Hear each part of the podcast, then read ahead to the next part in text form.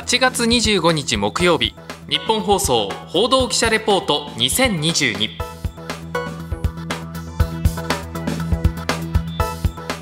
日本放送アナウンサーの内田裕樹です。日本放送報道記者レポート2022このプログラムは日本放送の報道記者が政治経済事件災害からこだわりのテーマまで日々取材し足で稼いだ現場の生きた情報をお伝えしていきます。毎週木曜日の午後に更新しています。今回は3人制バスケ 3x3 から知る新しいスポーツの形というテーマでお送りいたします。先月7月28日東京日本橋で日本バスケットボール協会の会見がありました。さらなる飛躍を遂げるべくこのタイミングで日本バスケットボール代表愛称を新たにすることにいたしました。この度暁5だけではなくこの3人制も含めたオールバスケで掲げる新たな名称を作りました。バスケットボール日本代表の、えー、ニックネームこれを暁ジャパンといたします。バスケットボールには5人制3人制男子女子さまざまなカテゴリーの代表がございます。これを暁ジャパンに統一いたしまして日本のバスケファンの方々に分け隔てなく応援していただきたい。そのような思いがこもっております。日本バスケットボール協会三谷優子会長の音声をお聞きいただきました。日本バスケットボール協会 JBA はバスケットボール男女日本代表のニックネームを暁5から暁ジャパンに統一することを発表しました。今回で5人制だけでなく3人制も含めた代表の愛称になったことに私は大きな意味を感じました。この会見、私実際に出席したんですが、ただのストリートスポーツだった3人制バスケが5人制バスケにスポーツの核として肩を並べるような存在まで上がっていったように感じました。3x3 の男子代表、落合智也選手は次のようなコメントを残しています。まあ、あの去年の東京オリンピックでは本当にさまざまな人が非常にいいゲームだったとかあの応援してくれたのもたくさん選手に届いてました。ずっとオリンピックの時も暁5、5、5ってあの僕たち名前なかったんですよ、3人制。すごくジェラシーな思いであの5人制のチーム羨ましいなと思ってたんでおやっと統一されて一緒になれたっていう今あのすごく気持ちのいいあの気分になってるんで。良かったなと思うんで。すいませんでした。いやいや、そんなことないですけど、あのそうですね、本当暁っていうものを世の中に広められるように頑張っていきたいなと思うので、あの日本一丸になって頑張っていきたいと思います。3人制バスケ 3x3 は東京2020オリンピックの正式種目として採用され、日本国内で一気に知名度と注目度が上がりました。そして今回の名称変更となったわけですが、オリンピック以降の 3x3 の競技としての勢いはどうだったんでしょうか？また、これからの 3x3 はどうなっていくんでしょうか？今回は JBA 日本バスケットボール協会の担当者の方に取材いたしました。まずは 3x3 の東京オリンピック効果について JBA の浜竹事務総長に伺いました。初めての、はい、そのオリンピック競技になったということで、まあ、お客さんがちょっと無観客だったっていうのは残念だなと思うんですけど、はい、男女ともに本当にこう頑張ってくれて、かつやっぱり見ていただいた方もあのスピーディーな展開だったりとか、ああいうのは本当にこう、あ、こういう競技あるんだみたいなところっていうのはすごく皆さんあの感じ取っていただいたかなっていうふうには思ってますんで、はい、まあ、本当にこう、ずっとこの 3x3 やってきた人間からしても、多分日々その 3x3 っていう多分言葉とかが、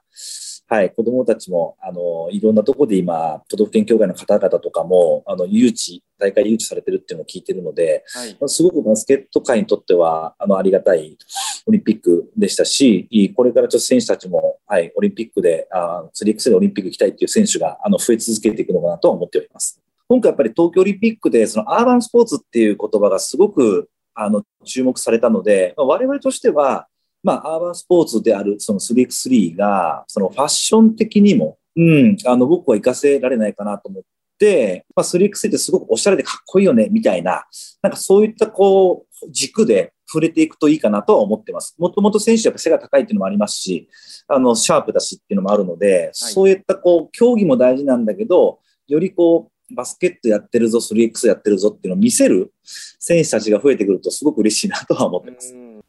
東京オリンピックで注目を集めたアーバンスポーツとは、アーバン、都市を舞台に繰り広げられるスポーツのことです。私たちが日々暮らしている街の中で競技が行われます。3x3 以外にも東京オリンピックで行われたアーバンスポーツは、スケートボード、自転車の BMX のフリースタイル、それからスポーツクライミングなどです。プレイしている人たち、そして見る人たちも一体となって楽しむことが優先される競技のことです。そのためアーバンスポーツの会場はもうスポーツの競技場というよりはフェスティバルの会場のような雰囲気になっています。観客もアスリートも共に楽しむ工夫がなされているんです。バスケの本場アメリカでは街中のあらゆる場所にバスケットゴールが設置され、その場で一般人同士の 3on3 ゲームがいつも行われています。また、様々な 3x3 のリーグがアメリカには存在していて、中でも人気のビッグ3というリーグは、1試合、ストリートリーグですよ。1万人以上の観客を集めてお祭りのような盛り上がりを見せています。アレン・アイバーソンといった、まあ、NBA を引退したスター選手かつファッションアイコンの選手が参加したりですね、話題も豊富なんです。また、5人制トップリーグ NBA に比べてかなりチケットが安いです。コートそばのチケットが NBA だと試合によっては数百万円することもありますが、ビッグ3は数千円程度、高くても1万円はしません。まさに生活の一部としてストリートスポーツ、アーバンスポーツが受け入れられているんです。日本国内では 3x3 の大会やリーグがここ数年作られて少しずつ環境が整ってきています。ですが、より国内での人気を高めていくには、これからどのようにしていくんでしょうか。ここでは、競技強化の観点、普及育成の観点、総合的な観点と3つの観点からそれぞれ伺いました。まずは強化の観点から。JBA の 3x3 強化担当安倍さんに伺いました。やっぱり世界と、えっと、こう、なんていうか、ネガティブっていうよりも、えっと、純粋に、えっと、客観したり、いろんな方に話聞いたりしてる状況ですけれども、えっと、オリンピック以降、やっぱり、えっと、世界のワール、えっと、3x のレベルがすごいギュンと上がってるっていうのは、いろんなところで聞こえます。あの、日本の成長速度よりも、やっぱり世界の方が正直今、えっと、速度は、えっと、すごい速い速度で上がっていると。なので、えっと、まあ、本当に追い、なんて、置いてかれないように、ちょっとやっぱり必死頑張っていかなきゃいけないなっていうのが、まあ正直なところだし、客観的なところでもそういうふうな見方してます。っていうのも、まあ強化の観点で言うと、えっと、今年ですね、ちょうど7月にネーションズリーグという大会がありました。で、えっと、これまでは U23、アンダー23の大会だったんですけれども、えっと、今年からアンダー21のカテゴリーも出場できることになって、えっと、JBA としてはそこにアンダー21のチームも、えっと、チャレンジしようということで、えっと、大会参加しました。えっと、まあ、結果は、えっと、女子が U21 の優勝して、男子は準優勝したりと。